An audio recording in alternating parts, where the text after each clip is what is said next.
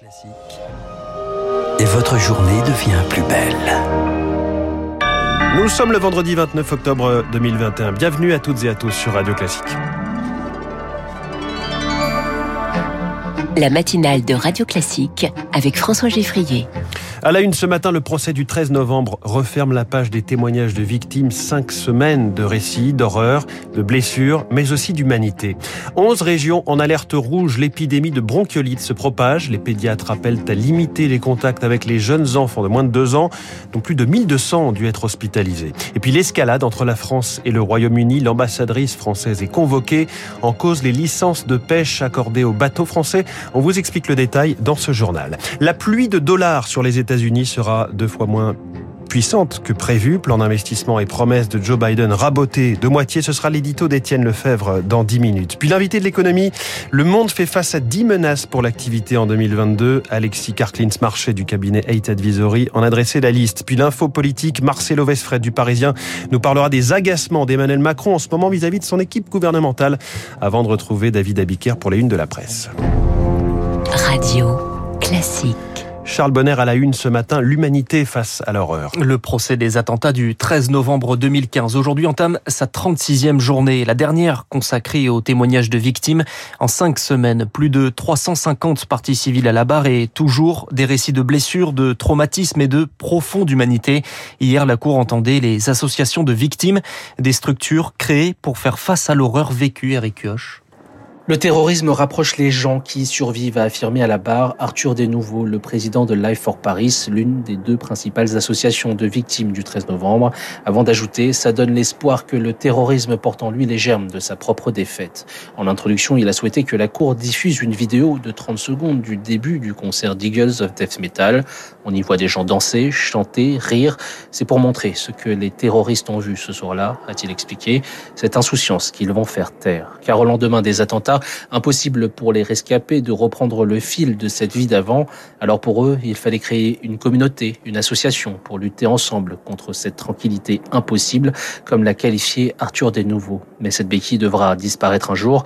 La question se posera à la fin du procès, a-t-il reconnu, une issue qui n'envisage pas. Philippe Duperron devant la cour, le président de 13 11 15 Fraternité et Vérité l'a expliqué.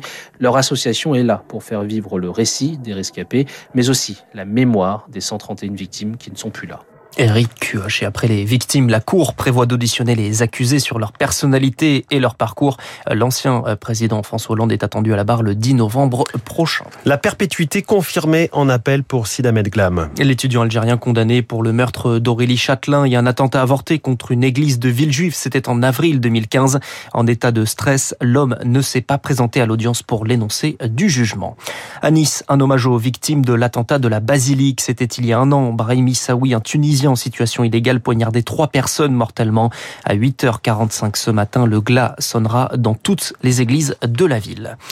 C'est un groupuscule d'ultra-droite, selon Gérald Darmanin. Le ministre de l'Intérieur souhaite dissoudre l'association Alvarium. Basée à Angers, cette association se présente comme résolument identitaire. La mairie de la ville avait dénoncé en janvier dernier l'attaque d'un local imputé à l'Alvarium qui revendique des références à l'idéologie nazie. Il est 7h03 sur Radio Classique. Les pédiatres dénoncent une situation intenable face à l'épidémie de bronchiolite. 11 des 13 régions métropolitaines sont en alerte rouge. Les professionnels appelle à respecter les gestes barrières avec les jeunes enfants, limiter les visites alors que le pic n'est pas encore atteint, une épidémie qui arrive dans un contexte de pénurie de pédiatres de ville et d'hôpitaux surchargés selon Christelle Graloguen, la présidente de la Société française de pédiatrie. Pour beaucoup de parents hein, qui arrivent dans les urgences, ils nous disent j'ai cherché toute la journée une consultation et personne ne pouvait me prendre. Euh, donc euh, le système de soins euh, en amont des urgences est déjà en difficulté et, et tout naturellement les gens euh, se retrouvent aux urgences faute d'avoir trouvé euh, un autre interlocuteur, hein, alors que là, on est en train de, de suffoquer déjà sous le, le, flux des patients dans les services d'urgence pédiatrique. Ça, ça, devient le quotidien. Et là encore, c'est quelque chose sur lequel il faudra qu'on se penche pour pouvoir euh, éviter que les gens viennent passer cinq heures dans une salle d'attente pleine de microbes aux urgences parce qu'ils n'ont pas trouvé de, de, consultation en médecine libérale. Christelle interrogée par Rémi Pfister. Au Sénat, la loi vigilance sanitaire largement remaniée. Les sénateurs ont approuvé un nouveau texte qui contraint le gouvernement à devoir repasser devant le Parlement le 28 février prochain pour prolonger les mesures de freinage dont le pass sanitaire. Le texte part donc en commission mixte paritaire la semaine prochaine. C'est la première cause de décès chez les femmes, l'accident vasculaire cérébral. L'AVC, dont c'est la journée mondiale aujourd'hui, touche à 57% des femmes.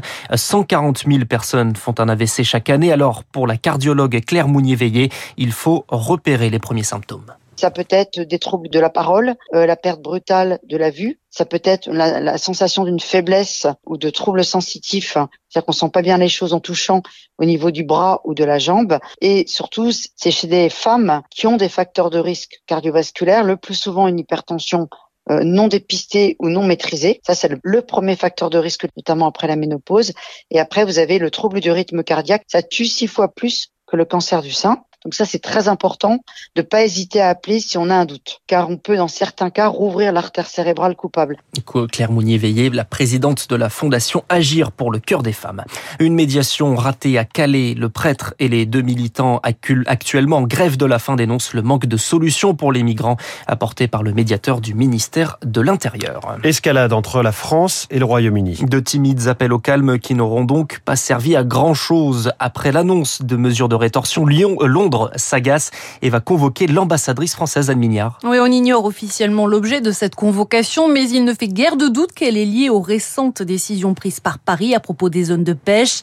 La France juge toujours insuffisant le nombre de licences accordées à ces bateaux pour pêcher dans les eaux britanniques, alors que Londres affirme avoir accordé 98% des demandes faites par les navires de l'UE. Insuffisant pour Paris qui parle de son côté de 90% seulement de demandes satisfaites. Paris qui a déjà pris ses premières mesures de rétorsion dans la Manche. Dans la nuit de mercredi à jeudi, un chalutier britannique qui pêchait dans les eaux françaises a été arraisonné et dérouté vers le port du Havre. Et si aucune licence de pêche supplémentaire n'est accordée d'ici mardi, la France menace de renforcer les contrôles douaniers des camions aux frontières. Les bateaux britanniques pourraient même se voir interdire l'accès au port français. Anne Mignard. Joe Biden est arrivé en Europe. Le président américain a atterri cette nuit à Rome où se tient le, ce week-end le G20, réunion de préparation avant la COP 26 de Glasgow. Joe Biden rencontre aujourd'hui le pape François mais également Emmanuel Macron. La date et le lieu ne sont pas encore connus. C'est la première rencontre entre les deux chefs d'État depuis la crise des sous-marins australiens. Il y aura donc de la pluie ce week-end, mais bonne nouvelle, on gagne une heure de sommeil. Oui, c'est le traditionnel passage à l'heure d'hiver. Dans la nuit de samedi à dimanche, à 3 heures, il sera 2 heures. Un changement d'heure que l'on pensait révolu. L'Union européenne avait décidé de le supprimer. Ce devait être le cas en mars dernier, mais finalement, ça continue, Elodie Wilfried. C'est d'abord une histoire de priorité. Avec la pandémie mondiale et les négociations du Brexit, la suppression du changement d'heure est remontée bien loin dans la pile des dossiers de l'Union européenne. Autre problème, les États membres ne sont pas au diapason sur la question. Heure d'été ou heure d'hiver, tous les pays ne sont pas d'accord. Les Français, consultés en ligne il y a deux ans, ont tranché et ils plébiscitent l'heure d'été. Rien d'étonnant pour la psychologue Patricia Modzan, car le passage à l'heure d'hiver laisse des séquelles sur notre morale. Nous perdrons euh, une heure de, de soleil et donc euh, le passage à l'heure d'hiver euh, peut favoriser la dépression saisonnière, qui est associée notamment au manque de lumière. Selon les statistiques, elle toucherait plus de 15% de la population. Pour le moment, il va bien falloir s'adapter et ce n'est certainement pas la dernière fois. Et le dit Villefrit et ce week-end donc de la pluie ce matin, le Gard et la Lozère sont placés en vigilance orange pour un risque de pluie et d'inondation. Et puis c'est une première depuis un siècle, le cadavre d'un loup retrouvé en Loire-Atlantique. L'animal tué après une collision avec un véhicule. En mai dernier, c'est dans le département voisin de la Vendée qu'un loup avait été aperçu. Des tests seront menés pour savoir s'il s'agit du même animal. Charles Bonner sur la trace du loup. Merci, c'était le journal de 7h. Prochain point à 7h30 avec Augustin Lefebvre. Dans un instant, le rappel des titres de l'économie. L'édito d'Étienne Lefebvre des échos. Joe Biden renonce à la moitié de son plan d'investissement une partie de ses promesses et des taxes qui devaient les financer, le président américain n'est plus aussi successful qu'au début de son mandat. Puis l'invité à 7h15, cap sur 2022, prévoir les difficultés pour mieux y résister. Alexis Karklins-Marché va nous dire quelle menace plane sur l'économie mondiale.